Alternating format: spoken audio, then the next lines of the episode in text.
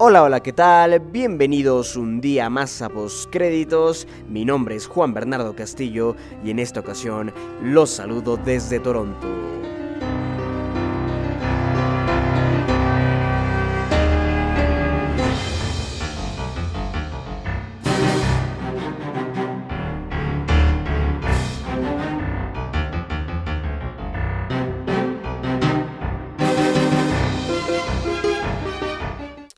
Y vaya, finalmente, finalmente los vuelvo a saludar de esta forma aquí en Postcréditos. Qué placer, qué gusto estar nuevamente con ustedes. Y sí, ya sé, ya sé que llevamos prácticamente un mes desde que regresamos acá a Postcréditos, desde que estamos haciendo este podcast.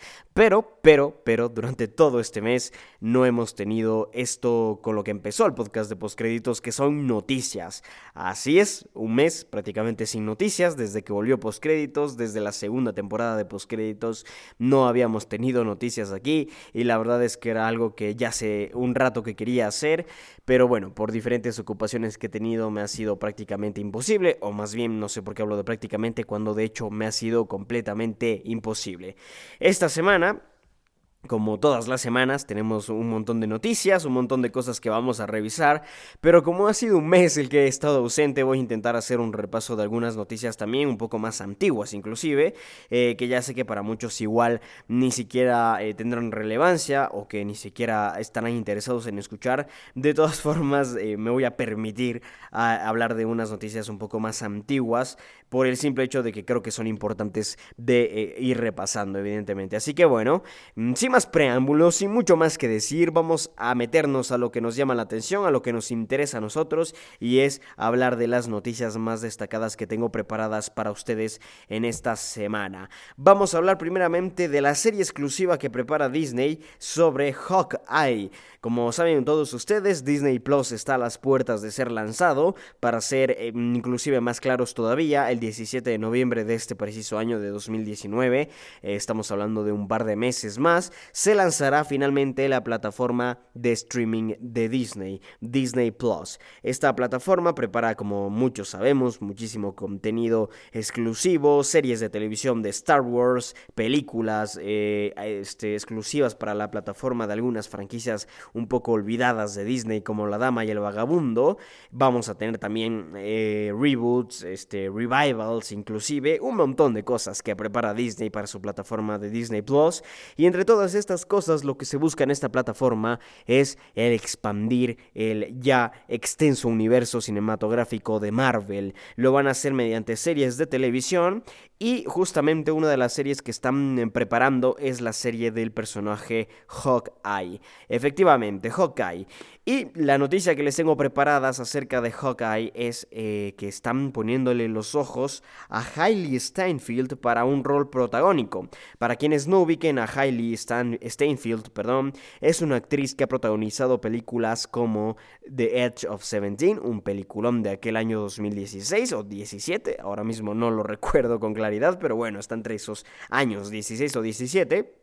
Hayley Steinfeld protagonizó aquel eh, coming of age bastante interesante llamado The Edge of Seventeen. También eh, ha participado en las películas 2 y 3 de Pitch Perfect. Y eh, últimamente la vimos en... Vaya, ¿en qué película la vimos últimamente? Ah, en Bumblebee, Bumblebee el año anterior o este preciso año. Vaya, ahora no lo recuerdo. El año anterior, sí, 2018. 2018 salió eh, la película Bumblebee, este spin-off de Transformers, que le fue bastante bien eh, desde la parte crítica, desde la parte también de audiencia, le fue bastante bien a aquella cinta de Bumblebee. Y de hecho se hablaba mucho del papel desenvuelto por Hayley Steinfeld en aquella cinta. Una fabulosa película que en lo personal me gustó muchísimo.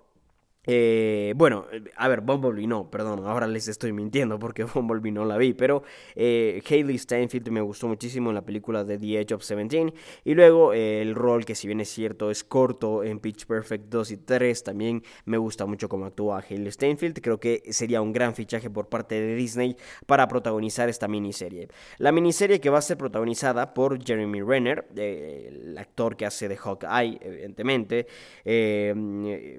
Clint Barton, básicamente en, la, en, la, en, la, el universo cinematográfico de Marvel.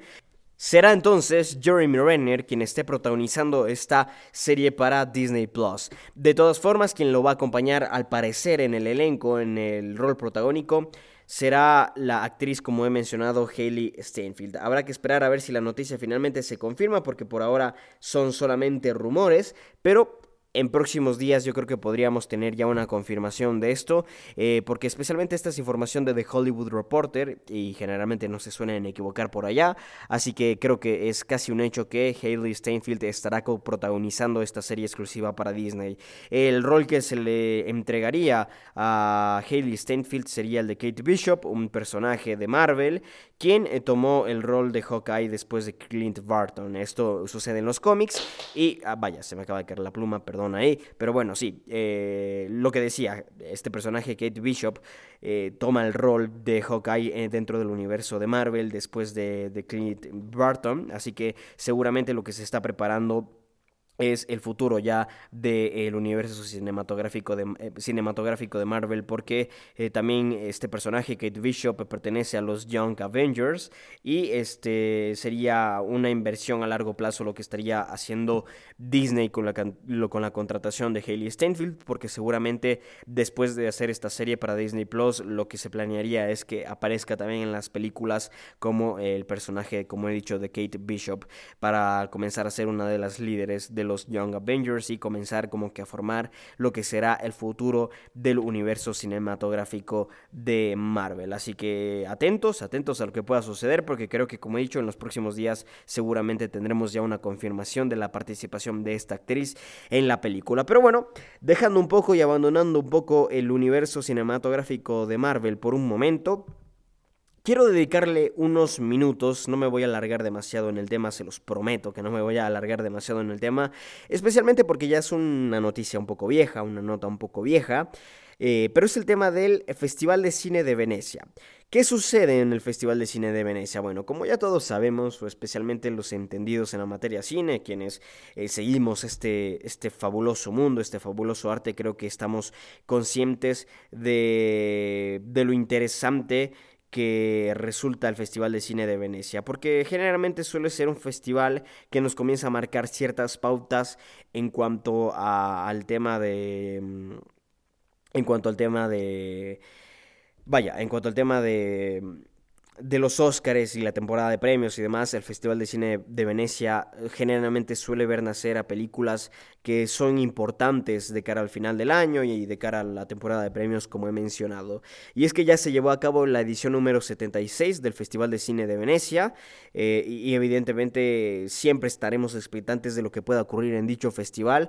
Y la categoría mayor, digamos, el premio mayor, el León de Oro, siempre suele generar mucha expectativa, vuelvo y repito, entre los que seguimos este mundo cine a lo largo de todo el año. Y es que sucede y da la casualidad de que este año la película del Joker, esta película protagonizada por Joaquín Phoenix y dirigida por Todd Phillips, que eh, ha tenido reacciones espectaculares, las cuales inclusive las podemos leer si ustedes quieren, eh, porque justamente cuando comenzaron a salir estas reacciones, yo hice unos hilos de Twitter, unos tweets, en los cuales hablaba de, lo que está diciendo la gente sobre el Joker, porque es importante, eh, ya que todavía no vemos la película y todavía falta un poco menos de un mes para poderla ver eh, creo que es interesante el poder hablar y el poder saber de lo que se está hablando de una película tan esperada como esta, como el Joker. Y justamente las reacciones que genera es impresionante. Por ejemplo, First Showing ha dicho, no sé si el mundo esté preparado para esta película. Es increíblemente loca,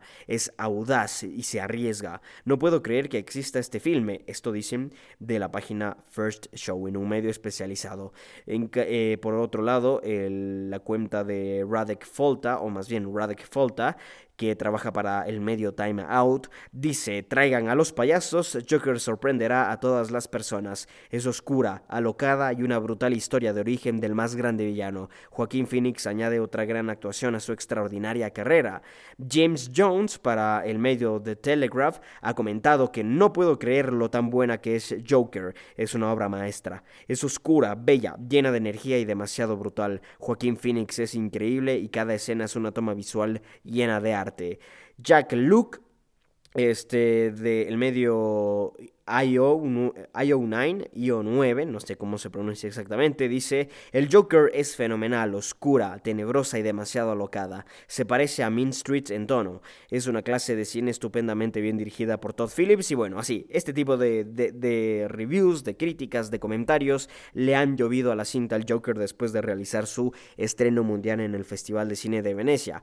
Eh, si bien es cierto, estas reacciones... A ver, sucede un fenómeno curioso con el Joker y, lo voy a comentar. Y es que el Joker, si bien es cierto tiene este tipo de reacciones, también tiene otras reacciones negativas. Pero eh, estas reacciones negativas están principalmente relacionadas a críticos y, a ver, a críticos que no aguantan la violencia, vamos a ser honestos, que no aguantan las películas brutales, violentas y ese tipo de cosas. Por ahora, tiene una calificación del 76% en Rotten Tomatoes, pero si ustedes comienzan a leer las críticas que, digamos, bajan la puntuación de esta película, las principales quejas son la violencia, lo brutal que es, lo oscura que es, y eh, como bien sabemos, a veces hay críticos demasiado sensibles, que son generalmente los críticos que asisten a estos festivales, y, ellos terminan dándole las calificaciones inesperadas a la película, o sea, calificaciones que ya sabemos que van a ser malas, eh, más allá de que la película tenga o no calidad, que como les he leído aquí algunas reacciones, tiene calidad, yo creo que tiene calidad de estos medios que les he leído especialmente, eh, son medios en los que yo confío mucho. Inclusive en el medio ING, ah, perdón, IGN, eh, que es un medio especializado para videojuegos y toda la cultura popular, le ha dado un 10 sobre 10. Entonces eh, yo creo que el Joker tiene muchas cosas interesantes, que evidentemente tendremos que ver la película para poder dar un veredicto final, pero yo hasta el momento estoy muy emocionado con la película y a pesar de que, como he dicho, no todas las reacciones son positivas, sí que mantiene una calificación interesante y que este, al menos a mí me causa mucha expectativa. Ahora bien, ¿por qué estamos hablando del Joker? ¿Por qué, ¿Por qué, hemos empezado hablando del Festival de Cine de Venecia? Bueno, el Festival de Cine de Venecia sucede que eh, le ha premiado al Joker como la mejor película de esta edición, de la edición 76 para ser exactos. Bombazo, bombazo total. El Joker se lleva el León de Oro en Venecia. La adaptación con perspectiva sombría y nihilista de Todd Phillips sobre los orígenes del legendario villano, esta vez interpretado por Joaquín Phoenix, no deja de ganar reconocimiento y generar un montón de expectativa a su alrededor. Tendremos que esperar hasta el 4 de octubre para ver eh, si finalmente esta película es todo lo que promete ser. Pero sí, el Joker ha ganado el León de Oro en Venecia y esto es un punto importante. No voy a decir que ya el Joker es favorita a ganar el Oscar ni que nada por el estilo, ni siquiera creo que pueda... A ver, a estas alturas es demasiado temprano para hablar de si va a estar siquiera nominada o considerada para estos premios. Ahora mismo me animo a decir que no, porque el Joker es una película proveniente de los cómics. Eh, históricamente los cómics no han sido tan exitosos eh, dentro de los premios de la academia los académicos no han estado tan convencidos de todo este, este mundo de cómics y de superhéroes y de villanos que se ha armado en el cine. Eh, entonces, por ese lado, creo que el Joker pierde puntos, pierde credibilidad de cara a tener estas nominaciones, de ser considerado en estas ceremonias. Pero hay que también destacar todo lo que está ocurriendo. O sea, que el Festival de Cine de Venecia premie con su, con su galardón más importante, con el León de Oro al Joker, ya nos puede comenzar a dar una idea de que quizás el Joker puede comenzar a hacer una carrera interesante de cara a la temporada de premios. Voy a dejar nada más eso, a decir solo eso. Porque, como he dicho, es, es demasiado temprano todavía para comenzar a hablar de quiénes son las películas favoritas para el Oscar, todo ese tipo de cosas, todavía es muy temprano para hablar. Lo que sí tenemos claro, y esto ya es un tema por la campaña que está realizando Warner con la película, es que van a... Es que, a ver, confían en que el Joker sea su carta principal de cara a la temporada de premios. Eso lo tenemos clarísimo. ¿Por qué lo digo? Porque Warner ha enviado esta película al Festival de Cine de Venecia, estuvo recientemente en Toronto, va a estar en New York. O sea, está en festivales muy importantes, en festivales que generalmente suelen ser el circuito principal de cara a las películas que se proyectarán más adelante en la temporada de premios. Entonces, hay que ponerle el ojo al Joker, hay que ponerle el ojo a lo que está haciendo esta película, porque igual y nos llevamos una sorpresa y sería interesante comenzar a adelantarnos en lo que puede suceder. lo dejo ahí, lo dejo como una posibilidad, nada más. Todavía no estoy diciendo que el Joker eh, va a estar nominado al Oscar, que eh, Joaquín Phoenix va a estar nominado a Mejor Actor, todavía no. Todavía es pronto para hablar de ello, pero por ahora todo parece apuntar, apuntar perdón, hacia allá. Vamos a ver si finalmente se concreta. Pero bueno, dejando a un lado el tema del Joker y hablando un poco más del Festival de Cine de Venecia, se han presentado otras películas, se han presentado especialmente tres películas que yo tengo muchas ganas de ver. Eh, he decidido reducir la lista a tres porque no quiero explanarme demasiado en el tema. La verdad es que del Festival de Cine de Venecia he armado una lista eh, con por lo menos 10 películas eh, que quiero ver, pero, pero voy a mencionarles las tres películas que más expectativa me generan a mí, aparte del Joker. Evidentemente el Joker está número uno en la lista porque ha ganado, repito, el León de Oro. Pero mm, le acompañan al Joker como las cuatro películas que más quiero ver de este festival, las siguientes. Ad Astra, esta película protagonizada por Brad Pitt, una ciencia ficción en el espacio que me llama muchísimo la atención, que tiene una pinta espectacular, Ad Astra. Y tengo muchísimas ganas de ver esta película. Es más, la voy a ver pronto. La voy a ver pronto porque, si mal no lo recuerdo, se estrena este fin de semana. Ahora mismo no tengo la fecha exacta, pero está en cartelera ya en el cine local eh, para este mes de octubre. Yo me imagino que entre esta y la próxima semana la podré ver, así que estoy muy emocionado porque le tengo muchas ganas a esta película y además que tiene toda la pinta de que es una experiencia que valdrá la pena vivirla en el cine. Tiene toda la pinta, tiene toda la pinta, vamos a ver, yo tengo muchas ganas, vuelvo y repito, de ver esta película porque Ad Astra, eh, especialmente por el tráiler, el tráiler ha sido fantástico, que tenga a Brad Pitt como protagonista me llama muchísimo la atención. Esta, este rollo de ciencia ficción en el espacio siempre me ha llamado la atención a mí, entonces tengo muchas ganas de ver Ad Astra. También están en esta lista las siguientes películas: Marriage Story, esta película protagonizada por Adam Driver y Jennifer Lawrence, me llama muchísimo. Eh, perdón, Jennifer, eh, eh, ¿por qué he dicho Jennifer Lawrence? Vaya, Scarlett Johansson. Es Scarlett Johansson y Adam Driver. De él sí estoy segurísimo de que es Adam Driver y Scarlett Johansson. Una película muy interesante que también ha tenido reacciones buenas. Se habla de que es una película eh, bastante, bastante divertida, a la vez que bastante dramática. Es, una, es una, un drama comédico eh, y eso me llama mucho la atención. Siempre es un género que me gusta mucho y además que hablan de, de a ver, que les parece, a la gente le parece interesante eh, cómo, cómo a ver cómo han hecho divertida la historia de un divorcio, básicamente. Entonces, esto me llama la atención, me parece interesante y tengo ganas de, de ver eh, esta película. Y, si me he callado un poco y me he distraído un ratito en este momento, es por el hecho de que, de que estaba revisando Twitter, estoy revisando Twitter y me llegan noticias de los Emmys. Los Emmys se están entregando en este preciso momento. Yo no le he hecho un seguimiento, la verdad, muy amplio a las series de este año. Eh, llevo ya un par de años sin hacerle demasiado seguimiento a las series. Eh, y es principalmente por el hecho de que no me da tiempo a verlo todo, ¿saben? Pero eh, de todas formas, le voy a prestar unos minutitos de este episodio de, de postcréditos para hablar un poco de lo que está ocurriendo, especialmente con la película, con la serie, perdón, de Marvelous Mrs. Maisel. Yo pude ver las dos temporadas de esta película a inicios de año, si ahora no lo recuerdo mal, sí, me parece que a inicios de este año, de este 2019, pude ver las dos primeras temporadas de la serie. Y eh, me gustó muchísimo, me encantó, debo, debo, ser honesto con ustedes.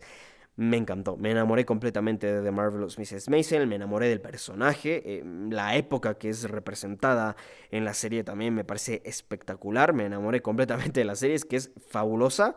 Eh, y está ganando algunos premios. Por ejemplo, acaba de ganar eh, el premio para. para. Sería. Vaya, sería diseño de vestuario de, de época. Eh, sí, sería ese, ¿no? Mejor diseño de vestuario de época. Se lo acaba de llevar entonces de Marvelous Mrs. Maisel. También acaba de ganar a la mejor cinematografía. Espectacular para una serie de, de cámara única. Eh, de, duración de una hora, básicamente. Vaya, es que aquí las categorías de los Emmys son súper específicas. Y se acaba de ganar el premio a mejor cinematografía para una serie de una sola cámara de una hora de duración. ¿Ok? Ese es el premio exacto que se acaba de ganar.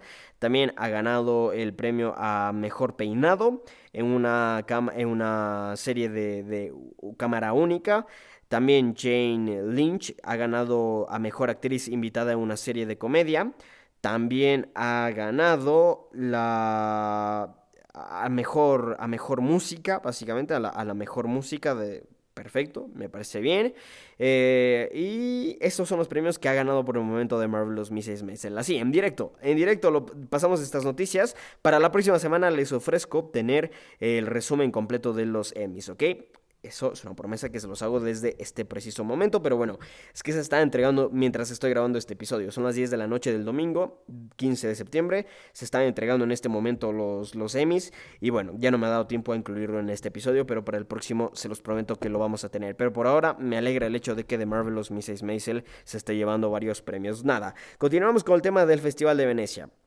Otra película, ya la última que voy a mencionar para no eh, quedarme demasiado aquí, es el hecho de, ah, es la película más bien de The King, esta película protagonizada por Timothée Chalamet y Robert Pattinson que estará en Netflix, por cierto es una producción de Netflix, eh, o más bien una distribución de Netflix en este caso, no creo que está producida por Netflix, me parece que no, pero sí está distribuida por la gigante de streaming mundial Netflix, así que tengo muchísimas ganas también de ver esa película y que seguramente la tendré que ver cuando salga en Netflix porque imposible que llegue al cine local, lo veo completamente irreal. Pero bueno, terminamos entonces con el tema del Festival de Cine de Venecia y nos vamos directamente al siguiente tema que tengo preparado para el día de hoy. Vamos a hablar de Spider-Man.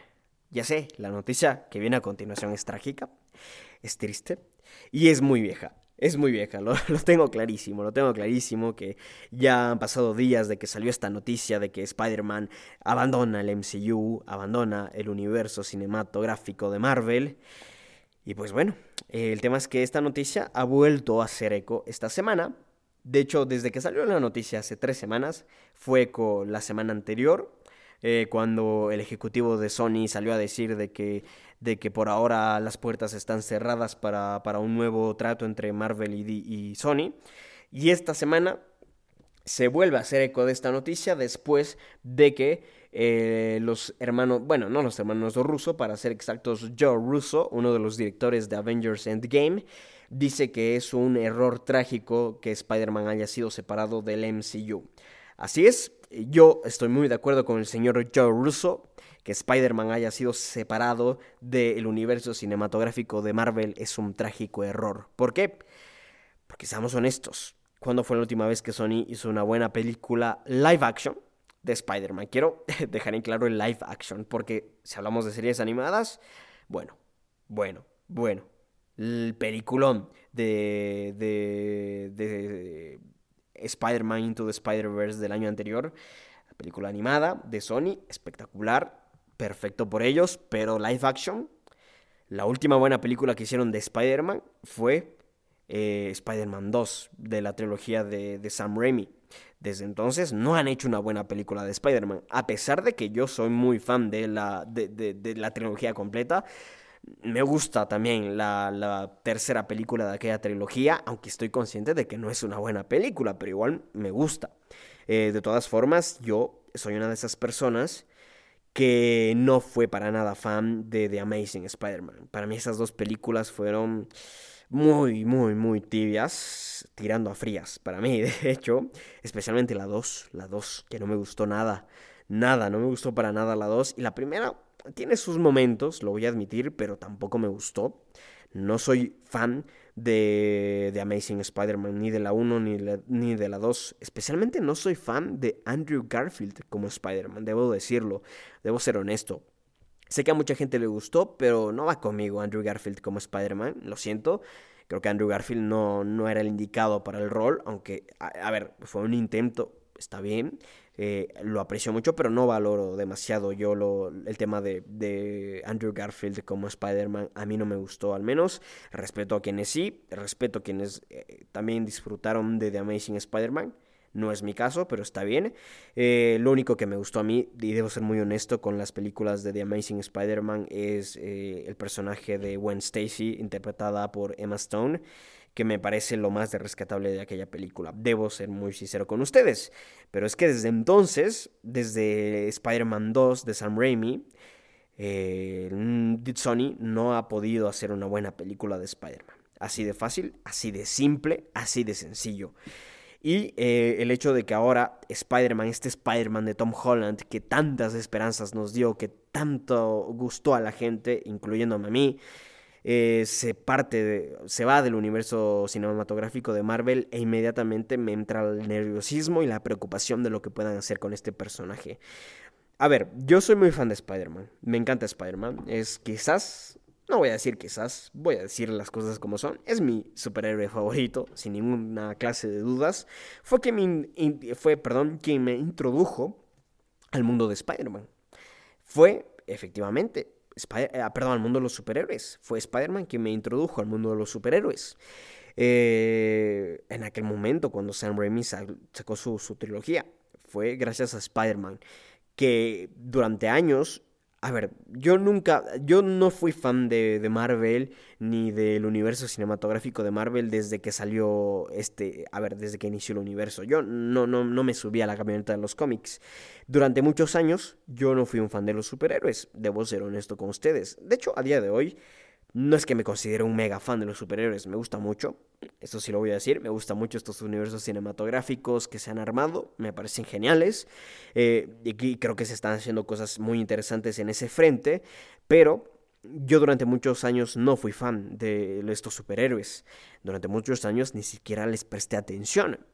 Y al único superhéroe, o a los únicos superhéroes más bien que les prestaba atención eran Spider-Man, era Batman y Iron Man básicamente. O sea, y a pesar de que me gustaba mucho Iron Man, yo no le prestaba atención al universo cinematográfico de Marvel porque no me interesaba ni el Capitán América, ni que los Vengadores, la verdad, muy honestamente, ni Thor me interesaban, ni me llamaban la atención en su momento. Ahora ya me he visto todas las películas, ahora sí me he subido a la camioneta de los cómics y de los superhéroes y todo, y me gusta mucho, pero en su momento no me gustaba y apreciaba mucho Spider-Man y Iron Man y Batman. Y es que Spider-Man es mi superhéroe favorito, y estoy muy preocupado con el hecho de que haya salido del universo cinematográfico de Marvel. Vamos con los datos duros. ¿Por qué se ha dado esta ruptura? Ya seguramente ustedes lo saben, pero lo quiero repasar. ¿Por qué se ha dado la ruptura? Se ha dado porque tenían un trato Marvel y Disney. Marvel y Disney hicieron este trato para que Spider-Man esté dentro del universo cinematográfico de Marvel. Y lo que sucedía era que el trato era, a ver, el trato consistía en que Marvel escribía, producía eh, y evidentemente distribuía, bueno, era Disney quien distribuía, pero vamos a decir Marvel Studios distribuía al hombre araña, a Spider-Man. Ah, no, estoy equivocado, estoy equivocado. Spider-Man seguía siendo distribuido por Sony, eso es verdad. Entonces, eh, Marvel escribía y producía. En eso sí, en eso sí no me equivoco. Producía y eh, escribía a, Spider-Man, las películas de Spider-Man. en esto consistía el trato. Marvel escribe, produce y Sony distribuye. Lo que eh, daba al hecho de que solo se llevaba el 5% del ingreso bruto de taquilla más la mercancía, más el merchandising que se distribuía de la película.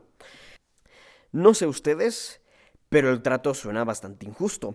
Es decir, Marvel estaba poniendo a los creativos y estaba poniendo a los técnicos para que se realice las películas de Spider-Man.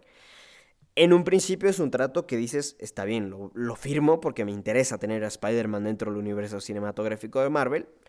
Y creo que en ese sentido Marvel y Disney hicieron bien en firmar ese contrato de principio. Pero yo les digo una cosa, es hasta sorpresivo que se haya firmado de esta forma el contrato, porque si bien es cierto se llevaban el dinero del merchandising, que está bastante bien, eh, eh, todo el tema de taquilla quedaba para, para Sony.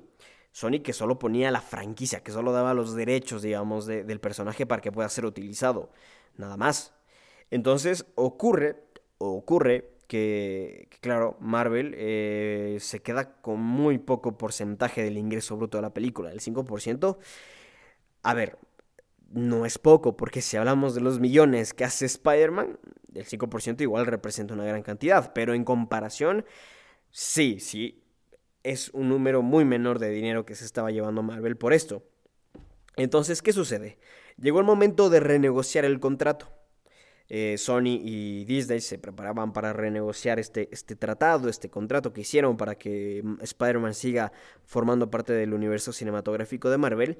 Y Disney se sienta y le dice a Sony, pues mira, está bien, ya te produje eh, tres, bueno, dos películas y en total cinco apariciones de Spider-Man en mi universo. Eh, te las escribí también. Yo te escribí todo lo que es Spider-Man eh, y, este nuevo Spider-Man de Tom Holland y todo su mundo y su universo y todo. Yo te lo escribí, yo te lo produje. Ahora que vamos a renegociar el contrato, pues quiero que me des más dinero. Quiero que me subas al 30% eh, el, porcentaje que me toca de la taquilla. Y Disney decidió no aceptar. ¿Ok? Estaba en todo su derecho de no aceptarlo. Disney hizo una oferta, Sony la rechazó. Punto final. Eh, no hay mucho más que decir aquí. Entonces, como Sony no aceptó el trato, se rompió el contrato, eh, ya no se renegoció más bien el contrato, sino que se terminó y Tom Holland y Spider-Man quedan fuera del universo cinematográfico de Marvel. Una verdadera pena, una verdadera tragedia. Vamos a ver, no exageremos, no es tragedia esto, pero para los fans sí que suena trágico que, que Spider-Man ya no vaya a formar parte del universo cinematográfico de Marvel nunca más. Bueno, no vamos a decir nunca más, pero por lo menos por una temporada. Yo creo que esto se va a resolver. ¿Ok? Vamos a ser honestos. Yo creo que esto se va a resolver. Porque tarde o temprano, y no sé si les va a costar una película esto a Sony, pero tarde o temprano se van a dar cuenta que necesitan de Marvel. Se van a dar cuenta que necesitan del el cerebro creativo de Marvel para mantener a flote Spider-Man. Además, y aquí hay otro tema muy importante, que esto ya lo cubrí en algún momento aquí en postcréditos. Hay la posibilidad de que Sony sea vendido, ¿ok? Hay la posibilidad de que alguien llegue y compre Sony. La posibilidad no es de Disney, en esto vamos a, quedar claros. Disney no es la empresa que estaría interesada en comprar Sony. A ver, puede estar interesada, pero no se lo van a permitir por el control antimonopolio, de antimonopolio perdón, en Estados Unidos. No se lo van a permitir. ¿Ok? Eh, aunque Disney ponga el dinero, aunque Disney quiera hacerlo, no le van a permitir a Disney comprar Sony por eh, este tema del antimonopolio. Pero Disney, eh, perdón, pero Sony sí podría ser vendida a otra empresa. Se habló en algún instante de Apple podría suceder. Vamos a ver si se da o no se da. Ahora, el tema es que se ha recomendado, les han recomendado a la junta directiva de, Sony vender la compañía. Vamos a ver si se da o no se da. Eh, si se llega a dar, ¿por qué es importante esto? ¿Por qué es importante? Si se llega a dar esto, automáticamente el contrato que tiene Marvel con Sony de la venta de derechos del personaje de Spider-Man queda invalidado. ¿Ok? Estos contratos se firman con ciertas cláusulas y una de las cláusulas es que si Disney, eh, perdón, que si Sony llega a ser vendido, como se cambia la mesa directiva, se cambian los ejecutivos en ese momento, sucede que eh, el contrato firmado por ejecutivos anteriores queda invalidado, queda anulitado. Por lo tanto, los derechos del personaje de Spider-Man regresan automáticamente a Marvel, regresan automáticamente a Marvel Studios y por lo tanto regresan automáticamente a Disney. Y en ese momento, pues las cosas podrían continuar en su curso normal, digamos. Y evidentemente aquí no sería una compra ni nada, simplemente se nulita el contrato vigente y los derechos vuelven para Marvel, que son eh, los dueños, a ver, mm, los dueños intelectuales, hablemos, ¿ok? No los dueños económicos, sino los dueños intelectuales de, a ver, los dueños de los derechos intelectuales, más bien de Marvel, eh, sigue siendo, de, perdón, de Spider-Man sigue siendo Disney. Eh, simplemente los derechos comerciales de distribución y demás son de Sony. Pero los derechos intelectuales del personaje siguen siendo de Marvel, entonces si se llega a realizar esa transacción en la cual eh, Sony cambie de dueños, cambie de mesa ejecutiva y demás, el contrato queda anulitado y vuelve los derechos a Marvel. Sería una noticia muy buena, que no sé si se concrete de aquí a final de año. Eso también hay que tenerlo en cuenta. Además, esto que acabo de comentar es una posibilidad nada más, que hay interesados, parecería que se está maquinando una venta de Sony. Vamos a ver si se da o no se da. Si se da, como digo, sería una buena noticia. Si no, eh, pues lamentablemente tendremos que esperar hasta que renegocien Disney y Marvel para, eh, para que eh, Spidey pueda volver al universo cinematográfico de Marvel. Por el momento no va a ocurrir, pero como les digo, cede o no cede la venta, yo creo que en algún punto Sony va a tener que ceder. Porque quizás, como he dicho, les cueste una película, quizás hagan una película y salga mal y la gente la odie, que no es que esté deseando que eso ocurra, pero igual y pasa eso, que no me sorprendería.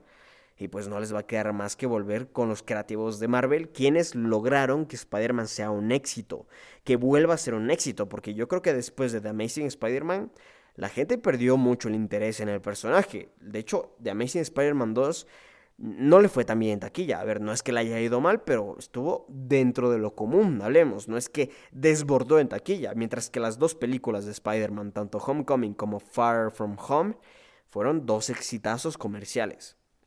Vamos a ver qué ocurre. Yo dejo esa posibilidad ahí. Además que, una cosa. Disney no, eh, perdón, Sony no se está llevando muy bien con los fans después de Venom. Eso también lo vamos a dejar claro. Hubo mucha, mucha parte del fandom que no le gustó Venom. Entonces, eh, por ahora está un poco partida esa relación. Con esto se partió inclusive más.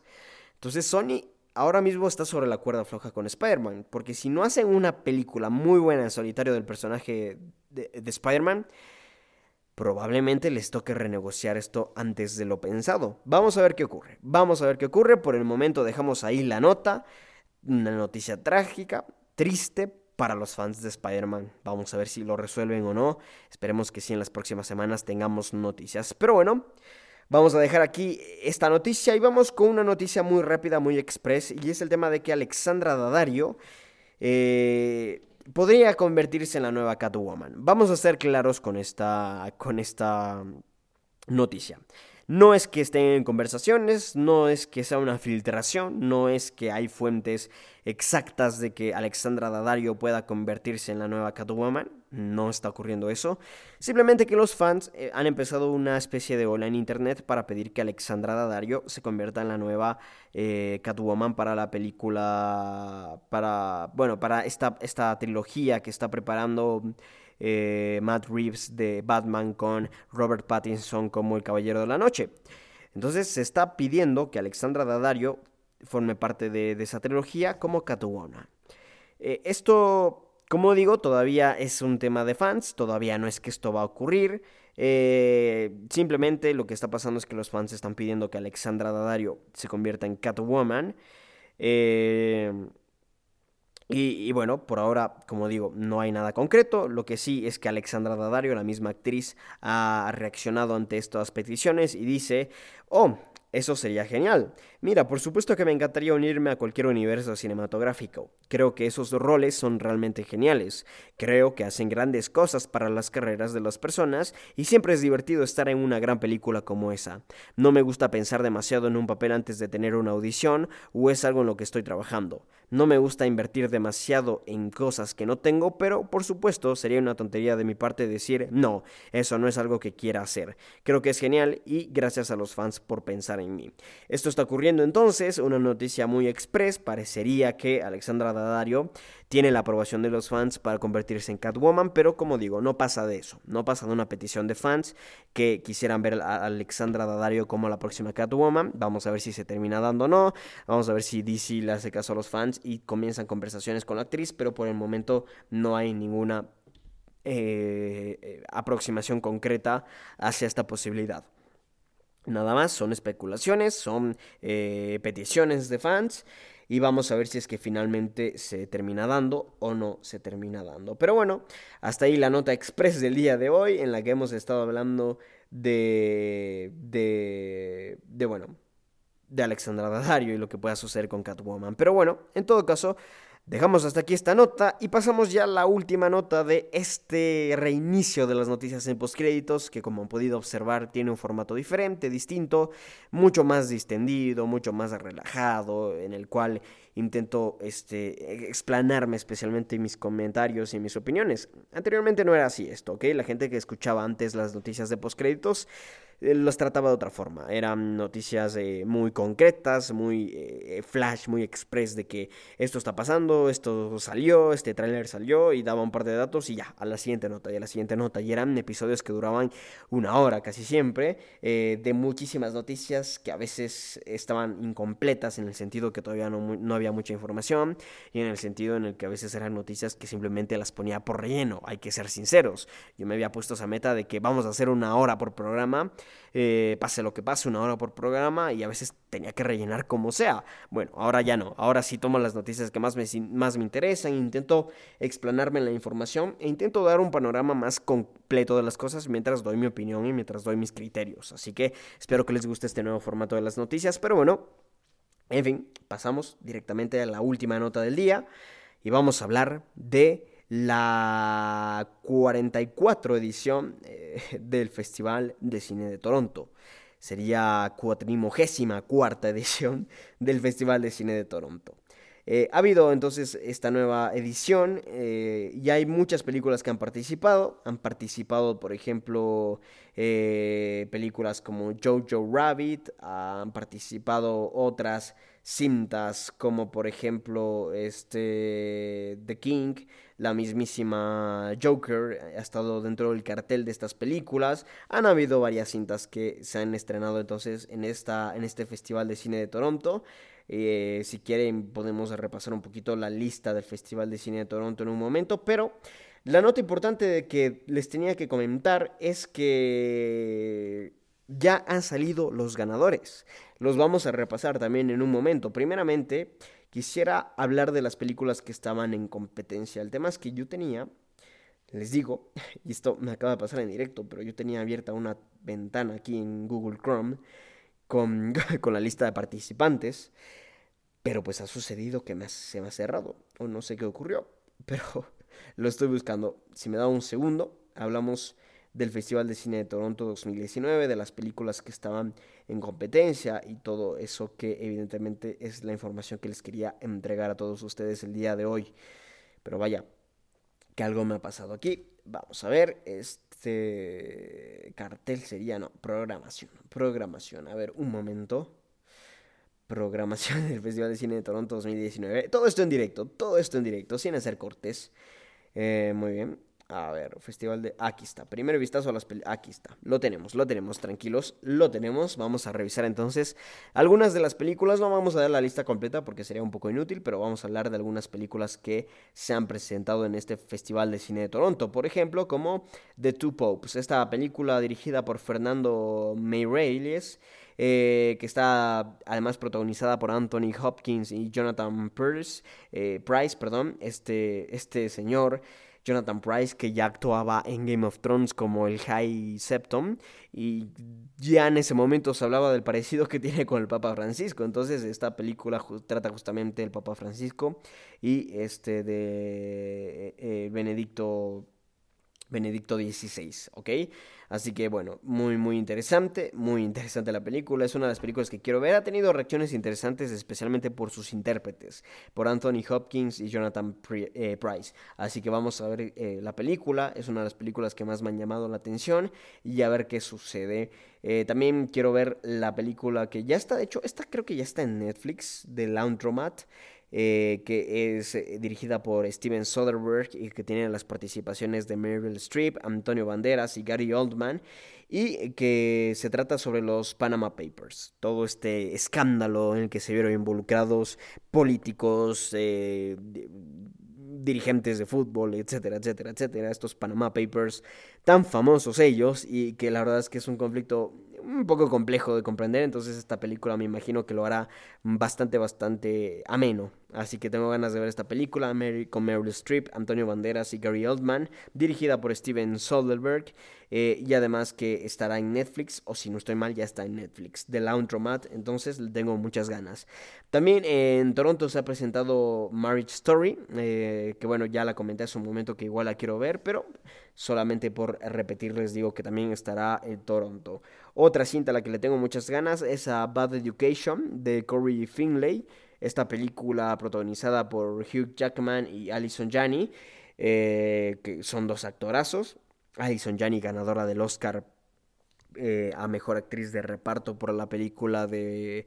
de vaya, se me olvidó ahora el nombre de la película, pero está protagonizada por, por Margot Robbie, que se trata sobre, sobre la patinadora y ahora mismo no me acuerdo de cómo se llama la película, pero si me da un segundo la podemos buscar. Una película que en su momento me gustó muchísimo. Película del 2017, si no lo recuerdo mal. Margot Robbie actúa entonces en esta cinta que, por cierto, Margot Robbie también creo que estuvo nominada por eh, Yo, Tonya, I, Tonya, así se llama la película, ¿ok? Alison Janney, ganadora del Oscar por esa película, y Hugh Jackman, que siempre es un actor muy interesante de ver. Otra película a la que le tengo muchísimas ganas es a la gran ganadora, Jojo Rabbit, la película de Taika Waititi, muy interesante cinta a la que le tengo muchísimas, muchísimas ganas. También se presentó el Joker, película de la cual ya hablamos hace un momento.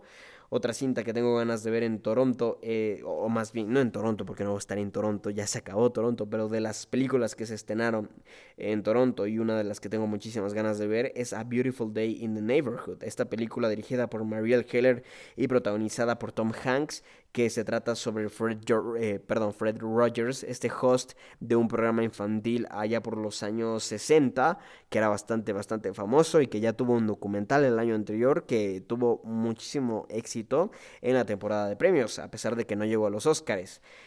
también tengo muchas ganas de ver la película Ford versus, eh, bueno, Ford v Ferrari, que en español se traduciría como Ford versus Ferrari. Esta película dirigida por James Mangold, y que cuenta con la participación de Christian Bale y Matt Damon en el elenco. Creo que será seguramente una película muy muy interesante de ver y a la que yo personalmente le tengo muchísimas muchísimas ganas. También de las películas que conformaron el, el cartel le tengo mucho interés a Parasite, esta película dirigida por Bong Joon-ho que es una película que, estuvo, que ganó el Festival de Cannes, ganó la Palma de Oro en el último Festival de Cannes. Tengo muchísimas ganas de ver esta película. Últimamente las cintas asiáticas es muy son muy interesantes. El año, el año anterior, perdón, con Shoplifters, con Burning, muy buenas cintas. Y evidentemente esta última película me parece de origen japonés, con Bong, eh, Bong Joon-ho. Em, le tengo muchas ganas a Parasite. También quiero ver Hustlers, dirigida por Loren Scafaria. Esta película, una gran sorpresa para mí, debo ser honesto, debo ser muy honesto. Hustlers es una película que está protagonizada por Jennifer López, Kiki Palmer, eh, y también está Constance Wu en esta película.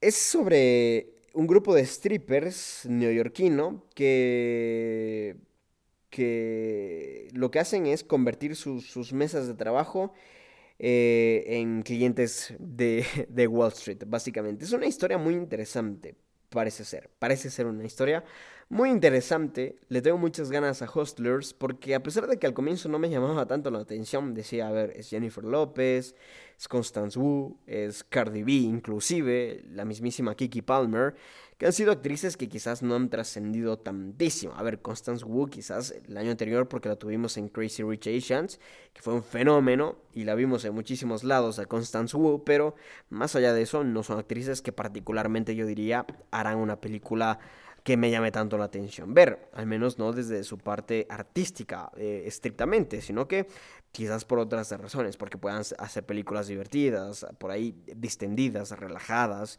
eh, de esas típicas eh, películas de domingo en la tarde, básicamente. Pero al parecer Hustlers puede ser algo especial, vamos a ver, la veré en cuanto salga, me parece que estrenan el cine local para el mes de noviembre, entonces la veré en cuanto tenga la oportunidad y seguramente tendremos alguna, alguna review aquí en postcréditos. Pero bueno, no me voy a extender más en la lista de películas que quiero ver de Toronto. Hay algunas más que tengo en la lista, pero que por el momento lo voy a dejar ahí para no alargar demasiado este podcast. Pero bueno, eh, ahí nos quedamos. Ahí nos quedamos. Porque ahora hay que hablar del premio importante de Toronto. El premio importante de. Eh, perdón, el premio más importante en Toronto se llama People's Choice Awards. Este award, perdón, no awards, award, nada más es un premio. El premio elegido por el público, por la audiencia, de los asistentes a Toronto. Básicamente quienes asisten a Toronto pueden votar a la película que más les gustó. Básicamente eh, es así. Evidentemente la gente que asiste a, Toronto no solo suelen ser eh, la audiencia, a ver, a ver si es audiencia, pero no es la audiencia de toda la vida, sino que es audiencia que van a, a, los festivales, que generalmente es crítica, eh, inclusive gente de la industria, productores, actores, eh, todo, agentes inclusive, o sea, va mucha gente a esos festivales y no, como digo, no es generalmente el típico o, el común de los, de, los, de los espectadores quienes van a estos festivales. Entonces es importante decir que este premio de People's Choice Award se tiene el siguiente proceso. En cada proyección de las películas atienden o, van invitados a votar para la película dejando un ticket en el, cual es, en el cual pueden votar, digamos, por la película que se acaba de proyectar.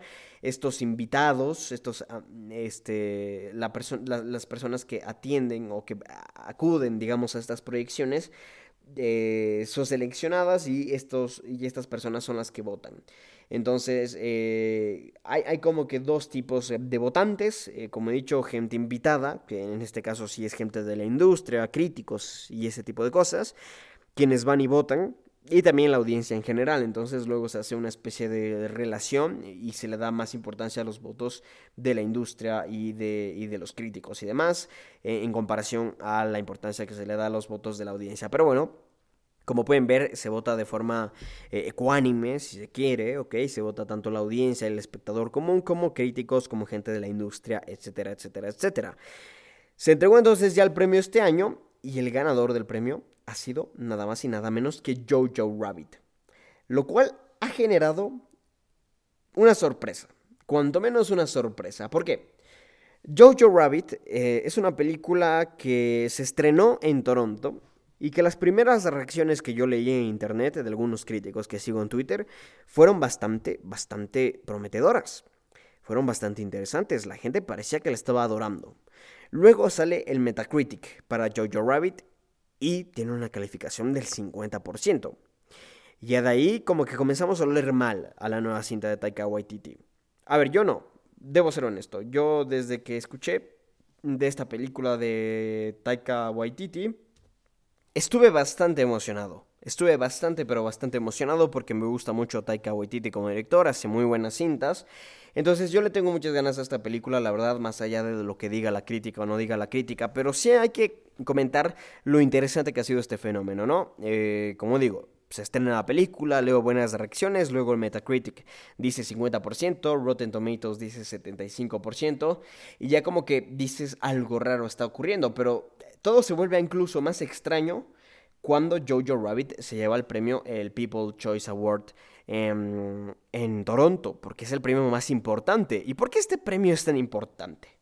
A ver, vamos a hablar de estadística. Vamos a hablar de estadística. Que, que, quizás la gente me diga, bueno, en el cine la estadística no es tan importante y bla. No, es mentira. La estadística importa porque nos puede comenzar a dar pistas de cómo funciona la industria y de cómo funciona especialmente la temporada de premios. Recordemos que aquí en Postcréditos yo intento dedicarle mucho, mucho tiempo y mucho conocimiento a la temporada de premios. Me gusta mucho y trato de construir mucho de mi contenido alrededor de la temporada de premios vamos a ser honestos, como medio que se especializa en el cine, eh, creo que la parte que más nos interesa a nosotros es la temporada de premios. Para el periodismo deportivo especializado en fútbol, le interesa el Mundial de Fútbol. Así de simple. Y se preparan. Y a ver, casi todo es como que un preparativo, todo el mundo fútbol es como un preparativo al Mundial. ¿Ok? Porque ese es el, el, el desenlace de cada ciclo mundialista. Hablemos, el mundial. Bueno, en el cine anualmente tenemos la temporada de premios y tenemos específicamente el Oscar como el gran premio. Y luego hay una temporada completamente dedicada a los premios y quienes nos dedicamos a a ver quienes nos dedicamos especialmente al mundo del cine eh, pues le prestamos atención a la temporada de premios esto es así ok esto es así por eso somos este medio básicamente eh, entonces es importante hablar de Toronto como un importante sitio para la proyección de películas de los Óscares. Sí, vamos a ser honestos. ¿Qué nos dice la estadística? Bueno, de las 44 de las 44 ediciones que ha tenido Toronto, la ganadora la ganadora de, de, Toronto, ganadora o una de las finalistas. Esto es importante decirlo porque Toronto eh, en este People's Choice Award lo que hace es elegir una ganadora, pero aparte elige a dos finalistas junto con la ganadora. Y en esta ocasión han sido Jojo Rabbit, la ganadora, y como finalistas han terminado Marriage Story y Parasite. ¿Ok? Dos películas eh, también muy importantes seguramente. Ahora bien, tomando esto en cuenta, de, los de las 44 ediciones de Toronto, en 25 ocasiones, ¿ok? Presten atención al dato, en 25 ocasiones, una de estas, por lo menos una de estas tres finalistas fue nominada al Oscar. Por lo menos, en, a ver, en 25 ocasiones, por lo menos una de estas películas, de las películas, eh, de estas tres películas, fueron nominadas al Oscar. Y de esas 25 películas, 8 ganaron el premio de mejor película. Entiendo que para mucha gente será insignificante, pero no. Ya les voy a contar por qué no. Estamos hablando de 44 años de historia, pero hablemos por un momento de la historia reciente. ¿Ok? Hablemos, por ejemplo, desde el año 2012. ¿Qué sucede en 2012 en Toronto? Silver, eh, perdón, Silver Linings Playbook esta película de David O. Russell, que me gusta muchísimo, protagonizada por Bradley Cooper y Jennifer Lawrence, fue nominada al Oscar y ganó el premio de People's Choice Award en Toronto. Luego, eh, este mismo año, como finalistas quedaron Argo, que fue la ganadora de mejor película en los Oscars de aquella ocasión, en 2012. Y también estuvo como finalista Seitung, que finalmente no llegó a los Oscars, pero dos de tres importante decirlo. 2013, muy bien, 2013. La película ganadora en Toronto de este premio fue 12 Years a Slave, 12 años de esclavitud, que luego ganó la película, el premio a mejor película en los Oscars. Estuvo nominada, eh, perdón, estuvo como finalista también en Toronto Filomena, que fue finalmente nominada a Mejor Película en los Oscars. Y también estuvo Prisoners, peliculón, peliculón Prisoners de Delis Villeneuve. Luego, en 2014, la película ganadora en Toronto fue The Imitation Game. Este ha sido uno de los años que menos le atinó el, eh, Toronto a los Oscars, ¿ok? Pero, pero bueno, de todas formas es importante revisarlo. The Imitation Game ganó el premio de People's Choice Award en Toronto y luego fue nominada al Oscar a Mejor Película. En 2015, Room fue la ganadora en Toronto a Mejor Película y luego pasó a ser nominada al Oscar a Mejor Película junto con Spotlight. Spotlight fue una de las finalistas en Toronto en aquel año y luego pasó a ganar el Oscar a Mejor Película. En 2016, La La Land gana el premio de People's Choice Award a Mejor Película y más adelante es nominada al Oscar. La finalista Lion en 2016 de este premio también obtuvo una nominación al Oscar a Mejor Película. En 2017, la película Three Billboards Outside Ebbing, Missouri gana el premio uh, de People's Choice Awards en Toronto y luego es nominada al Oscar a Mejor Película. Finalistas en aquel 2017 fueron Aitonia, que no llega a Mejor Película en los Oscars, y también estuvo eh, como finalista Call Me By Your Name, que también fue nominada a Mejor Película en los Oscars. 2018, Green Book gana el premio a Mejor Película en, en Toronto y luego gana el premio Oscar a Mejor Película. Estuvo nominada también, o más bien fue finalista en aquel año, la película If Bill Street Could Talk, que lamentablemente no llegó a los Oscars. Y luego Roma, que estuvo nominada tanto a Mejor Película y luego ganó a Mejor Película Extranjera. También otra finalista de aquel 2018. Y este año 2019, Jojo Rabbit ha ganado el premio de Toronto, lo cual la comienza a posicionar como una favorita a estar nominada al Oscar. Por lo menos yo creo que a estas alturas, a pesar de que antes dije que era muy temprano, pero con lo de Toronto, creo que ya es casi un hecho decir que Jojo Rabbit va a estar nominada al Oscar. Vamos a ver si se da o no se da. Vuelvo y repito, quizás es un poco temprano para hablar de esto, pero se puede dar. Jojo Rabbit puede, y es muy probable, tiene una altísima probabilidad de ser nominada al Oscar a Mejor Película, al igual que Marriage Story y al igual que Parasite, que puede obtener la nominación a Mejor Película y a Mejor Película Extranjera. Vamos a ver si es que se termina dando o no. En fin, ahora sí, con toda esta última nota, muy extensa, muy extensiva, de todas formas el podcast ha llegado a la duración de 58 minutos, vaya por Dios, pero bueno, de todas formas, creo que toda la información dada aquí ha sido importante, ha sido interesante, al menos para mí lo fue y ha sido un gustazo completo compartir con ustedes en una nueva edición de Postcréditos. Mi nombre es Juan Bernardo Castillo, yo les quiero preguntar sus opiniones acerca de las notas que hemos dado el día de hoy, me gustaría que me comenten lo que ustedes piensan a través de redes sociales, lo pueden hacer en Twitter en arroba postcréditos1, en Facebook como arroba postcréditos98, al igual que en Instagram, arroba postcréditos98. Pueden escribirme al correo postcréditos98 arroba gmail.com o también pueden visitar nuestro blog www.postcréditos.blog. Un placer haber compartido con ustedes. Una vez más les recuerdo que mi nombre es Juan Bernardo Castillo y nos estaremos escuchando en la próxima emisión de Postcréditos. Adiós.